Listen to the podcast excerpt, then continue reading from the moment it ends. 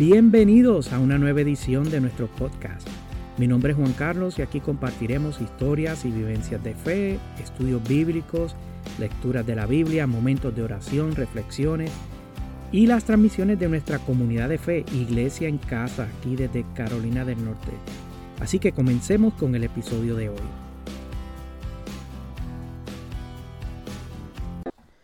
Bienvenidos a Casa Nación, donde la pasión por Jesús es el centro. Amén. Así que oramos.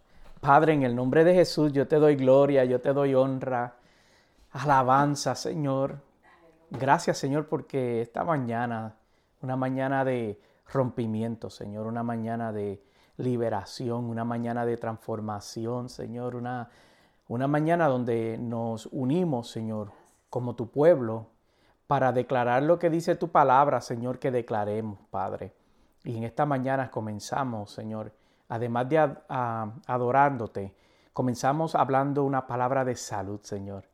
Una palabra que eh, eh, va alineada, Señor, con lo que tú has dicho sobre nuestras vidas, Señor, sobre los tuyos, Señor. Y es que en tu nombre, Padre, declararíamos, Señor, sanidad y salud, Padre, y la palabra sería enviada y tocaría los cuerpos, Señor, y seríamos sanados. En el nombre de Jesús, Señor, eso es lo que hemos declarado esta mañana. Hemos hablado una palabra de salud, Señor. Hemos hablado una palabra de bien, una palabra de transformación, una palabra de restauración. Ahora te pido, Señor, que unjas una vez mis labios, una vez más mis labios, Señor, para compartir lo que entiendo que me has dado, Señor. En el nombre de Jesús, Señor, presentamos nuestras vidas. Te celebramos, Jesucristo. Gracias, Padre. En el nombre de Jesús. Amén y amén. Aleluya. Ayer este, yo estaba meditando sobre una palabra hebrea que aparece en la Biblia y que todo el mundo coincide que es de difícil traducción. Mientras miraba la, hacía un poquito de investigación sobre esta palabra, eh, aunque la palabra es de origen eh, hebreo y aparece obviamente en los manuscritos hebreos, eh, en los griegos se trató de traducir y aún en los griegos tenían una dificultad con la traducción de esta palabra. Y esta es una palabra que aparece en la Biblia unas 76 veces. La mayoría de, de las veces que aparece en la Biblia se encuentra en el libro de, en, el libro de Salmos. Pero también aparece en el libro del profeta Habacuc, uno de los que se llama uno de los profetas menores, y aparece unas tres ocasiones en, en el libro del profeta Habacuc. Y estoy hablando de la palabra Selah. Y si tú hables tu Biblia ahora mismo y vas a los salmos, vas a ver eh, la palabra Selah frecuentemente. Eh, cuando nosotros miramos esa palabra, podemos pensar eh, que se puede tratar de un, un, individuo o se puede tratar de, de, de, algo más. Y entonces por eso es que resulta de difícil traducción porque aparece en, en unos lugares eh, eh, dentro de los salmos donde, donde llama la atención. Pero la realidad es que esa palabra lo que significa es que es una indicación al lector o para el músico, ¿verdad? Porque aparece en varias ocasiones al principio de los salmos y ustedes saben que los salmos son ya sean o canciones o poemas, ¿verdad? Eh, y hay diferentes escuelas de pensamiento que tratan de definir esta palabra y tratan de darle el significado exacto de esta palabra, pero la interpretación general y de consenso que tenemos en la actualidad es que se trataba de una pausa, que la palabra lo que te invitaba era pausar, era una oportunidad para reflexionar eh, sobre lo que eh, estabas eh, escuchando o lo que estabas cantando, era como que te detuvieses eh, pensases, reflexionases, internalizases, si esa es una palabra, internalizase. Anyways, se trata de, de, eso, de que reflexionemos. Y, eso es lo que yo quiero hablar en esta mañana bajo el título Selah, detente y reflexiona. porque nosotros estamos viviendo unos tiempos que son sumamente agotadores, donde todo es rápido. Nosotros compramos comidas por los servicarros, ya lista, ya eh, lista para el consumo. Cuando vamos a un lugar, eh, eh, tendemos a escoger la ruta más corta que sea posible, que nos lleve a ese destino lo más rápido. Utilizamos los microondas para calentar comida, para cocinar aún más rápido aún. Ahora, ¿verdad? Llegaron a nuestras vidas los air fryers y, tú depositas la comida ahí y aprietas el botón y la dejas que ya se cocine sola. Eh, nosotros, eh, si tenemos la oportunidad, tenemos suscripciones de televisión eh, donde no presenten anuncios para saltarnos los anuncios y, ver el contenido y que se acabe rapidito, ¿verdad? Y, es más, como te estaba mencionando, cuando queremos un destino, eh, utilizando el GPS, le decimos al GPS que nos lleve por la ruta más corta, que sea posible, que lleguemos rápido y también que nos vaya avisando si hay alguna congestión y el GPS nos da sugerencia, mira, hay, hay tráfico, eh, quieres que intentemos una ruta alterna que, que eh, nos va a llevar al destino un poco más rápido. Y eso es lo que normalmente nosotros seleccionamos. Eh, y yo no estoy diciendo que eso sea incorrecto o que no sean herramientas muy útiles. Lo que estoy diciendo es que estamos, eh, por un lado, viviendo una vida donde estamos buscando hacer las cosas un poquito más rápidas, utilizando la tecnología, y por otro lado, aunque estamos utilizando la tecnología para aliviar o, o, darle alivio a nuestras vidas, valga la redundancia, este, es cuando más sobrecargados, abrumados y agotados nos podemos sentir. Por eso es que hoy yo te digo Selah. Eh, necesitamos hacer un Selah en nuestras vidas eh, que se encuentran sumamente abrumadas y sobrecargadas. Y, y tú y yo necesitamos dedicar un tiempo para hacer una pausa, para nosotros reflexionar eh, sobre en dónde estamos nuestras vidas y respondernos esta pregunta que, aunque hoy es retórica, pero es una pregunta que nosotros nos tenemos que hacer constantemente en nuestras vidas y es cómo está mi alma.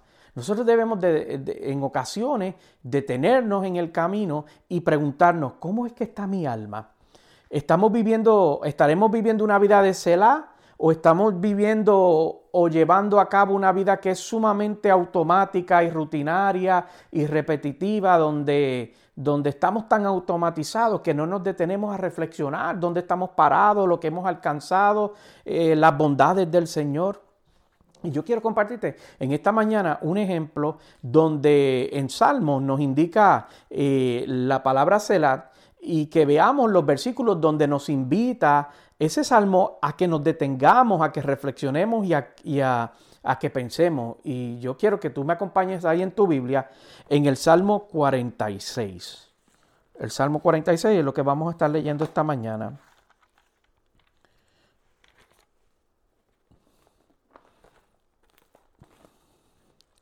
Salmo 46, lee en el nombre del Padre, del Hijo y del Espíritu, y la iglesia dice, Amén.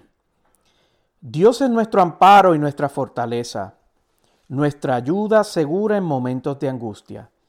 Por eso no temeremos aunque se desmorone la tierra y las montañas se hundan en el fondo del mar, aunque rujan y se encrepen sus aguas, encrespen, debo decir, sus aguas, y ante su furia retiemblen los montes.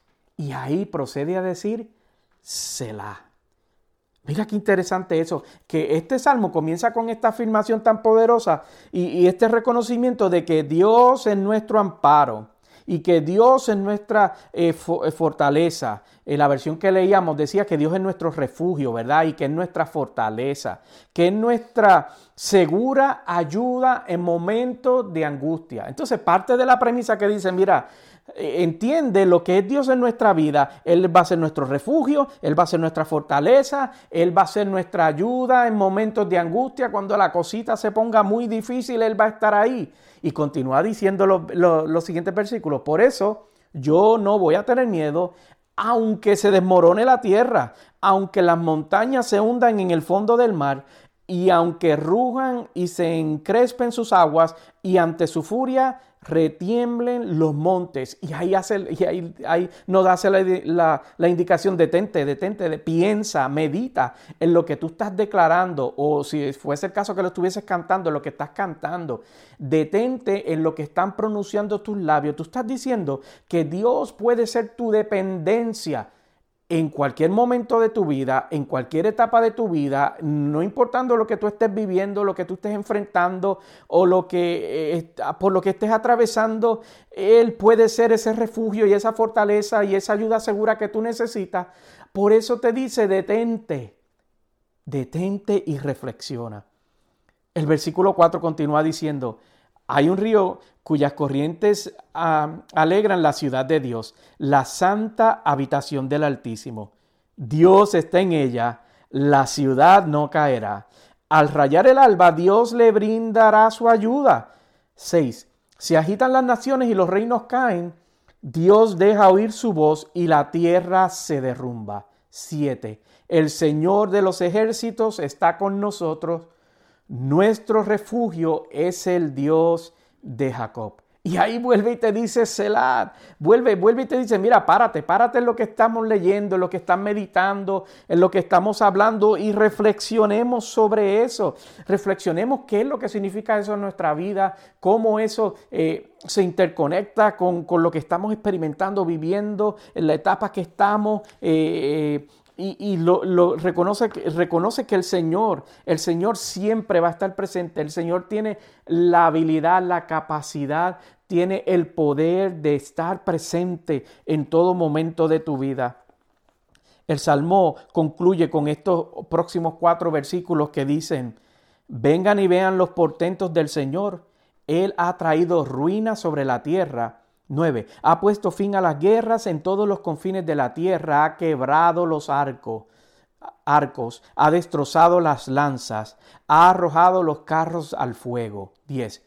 Quédese inquieto, reconozcan que yo soy Dios, seré exaltado entre las naciones, seré enaltecido en la tierra. 11. El Señor de los ejércitos está con nosotros. Nuestro refugio es el Dios de Jacob. Y concluye diciéndote una vez más, Selah, detente y reflexiona. El mensaje de hoy eh, se resume en que nosotros debemos de ser constantemente e intencionales en pararnos y reflexionar sobre dónde está nuestra alma, en dónde estamos parados en nuestro caminar de fe, en cómo estamos viviendo, en qué decisiones estamos tomando. Eh, mira, y la verdad es que esto no es fácil, no es fácil por naturaleza, no es, no es eh, eh, fácil hacer esto, aunque, no, aunque va a sonar como una paradoja, no es que sea difícil de hacer, sino es porque eh, es difícil bajarse del tren de vida donde nosotros estamos viviendo. Es difícil tomar lo que parece ser la ruta más larga para llegar a un destino porque puede parecer o dar la apariencia que vamos a llegar al destino, pero vamos a llegar al destino de una manera más lenta. Y eso es contrario a lo que nosotros vivimos en esta sociedad donde se nos invita a vivir todo lo más rápido posible. Es difícil que nosotros nos salgamos de, una de, la autopista porque eso significa que si eh, eh, no lo haces, si, si tú te mantienes en la autopista, lo que significa es que probablemente te vas a perder de las vistas más preciosas que la naturaleza tiene que ofrecerte porque rara vez la naturaleza se puede apreciar desde una autopista. Entonces yo, yo estaba, cuando escribía mis notas, yo pensaba en, el verano pasado, eh, cuando fuimos a Costa Rica, ¿verdad? Y cuando eh, nos íbamos a mover de un, de, un, lugar donde estábamos hacia el otro eh, y, y, decidimos que en vez de irnos por las autopistas, que era el camino más rápido, nos fuimos por, por como una ruta panorámica, nos fuimos a través de los campos y, y para llegar. Y la verdad que la ruta fue larga, pero pero esa ruta, aunque fue más larga, valió la pena porque pudimos experimentar eh, unos pueblos muy, muy lindos, muy pintorescos. También pudimos pasar por ese río donde el agua era azul esmeralda, una cosa impresionante. Pudimos ver eh, pájaros eh, preciosos, pudimos experimentar las bellezas de Costa Rica y también probamos el coco más delicioso que nos hayamos el agua de coco que nos hayamos bebido o el coco como tal más delicioso que yo puedo decir que me he, probado en toda mi vida y viniendo de, Puerto Rico, eso es mucho que decir, pero, pero era delicioso. Y si nosotros hubiésemos escogido ir por la autopista o ir por el camino más, más rápido, probablemente nos íbamos a perder, a perder de todas esas cosas. Eh, eh, entonces, ¿qué, es lo que yo te quiero decir eh, o qué te quiero llevar a reflexionar con nuestra experiencia en, nuestro viaje? Es que a veces nosotros nos podemos estar perdiendo, ver la mano de Dios, ver su manifestación, ver su esplendor y hasta descansar en Él, porque no nos estamos dando la oportunidad de celar en nuestras vidas. Y Dios no quiere que te prives de, disfrutar su camino. Él no quiere que tú te prives eh, eh, de de, de saborear la belleza que tiene el caminar con Cristo. Y tampoco Él tiene ningún interés de que uno viva vidas afanadas, vivas aceleradas. De hecho, Mateo 6:34 dice lo siguiente, por lo tanto, no se preocupen por el mañana, el cual tendrá sus propios afanes. Cada día tiene ya sus problemas.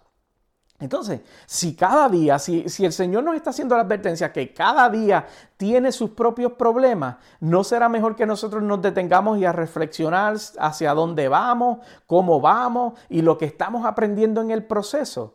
Yo creo que sí, yo creo que esa es la mejor alternativa, la mejor decisión que nosotros podemos, podemos tomar. Mira, yo creo que vale la pena descansar en el Señor. Y yo creo que es importante examinar en dónde se encuentra nuestra alma para evaluar la salud de nuestras vidas, para poder adorar su nombre tal y como Él dice. Otro salmo que quiero compartir aquí rapidito, eh, los primeros cinco versículos, el Salmo 103, eh, del 1 al 5, comienza con el verso 1 cuando dice, alaba, alma mía, al Señor. Alabe todo mi ser tu santo nombre. Alaba, alma mía, al Señor, y no olvides ninguno de sus beneficios él perdonará todos tus pecados y Él sana todas tus dolencias. Él rescata tu vida del sepulcro y te corona del gran amor y misericordia. Él te corma de bienes y tu, y tu juventud se renueva como el águila. Y yo creo que estos, estos versículos es como una buena eh, un buen resumen de lo que es celar, de lo que debe ser celar de nuestras vidas. Así que lo yo quiero que lo, leamos de nuevo. Eh, el verso 1, alaba, alma mía al Señor, alabe todo mi ser su santo nombre. 2, alaba, alma mía al Señor, y no olvides ninguno de sus beneficios. 3, Él perdona todos tus pecados y sana todas tus dolencias. 4. Él rescata tu vida del sepulcro y te corona de gran amor y misericordia. Y cinco, Él te colma de bienes y tu juventud se renueva como el águila. El momento donde las personas más se detienen a reflexionar sobre, sobre el estado del alma es cuando eh, tienen un encuentro cercano con la muerte Ahí es cuando las personas como que meditan lo que han hecho con su vida, las decisiones que han tomado, en qué estado se encuentra su alma, porque se sienten cerca que tienen un encuentro con la decisión de la eternidad, ¿verdad? Pero el Señor, pero Dios no quiere eso para nosotros. Lo que quiere Él es que nosotros vivamos vidas donde Él sea el centro donde Él tenga participación activa sobre nuestro quehacer diario, lo que decidimos, cómo comportamos, cómo, cómo pensamos, cómo nos movemos, para que entonces nosotros podamos vivir vida Selah, donde nos podamos detener y reflexionar y disfrutar de las bondades del Señor. Puestos de pies. Aleluya. Padre, en el nombre de Jesús yo te doy gracias por la oportunidad de reflexionar en tu palabra y compartir, Señor, las verdades y la dirección, Señor, que nos trae. Gracias, Señor, porque tú nos invitas a que meditemos en ti, Señor, a que reflexionemos, a que nos detengamos y pensemos y, meditemos en, lo que tú quieres, no tan solo para nuestras vidas, sino lo que tú quieres, Señor, para nosotros en todas las etapas de nuestra vida, Señor. En el nombre de Jesús yo te doy gracias, Padre, por esta oportunidad de, de, de hablar de tu palabra, Señor, y de compartir esta reflexión, Señor. Yo te pido, Padre, que tú bendigas cada corazón, Señor, y que esta palabra quede escrita, Padre, y que mientras, Señor, eh, vayan pensando en ella o luego de que la hayan escuchado, Señor, a cada rato, Espíritu de Dios, tú susurres a sus oídos, Selah.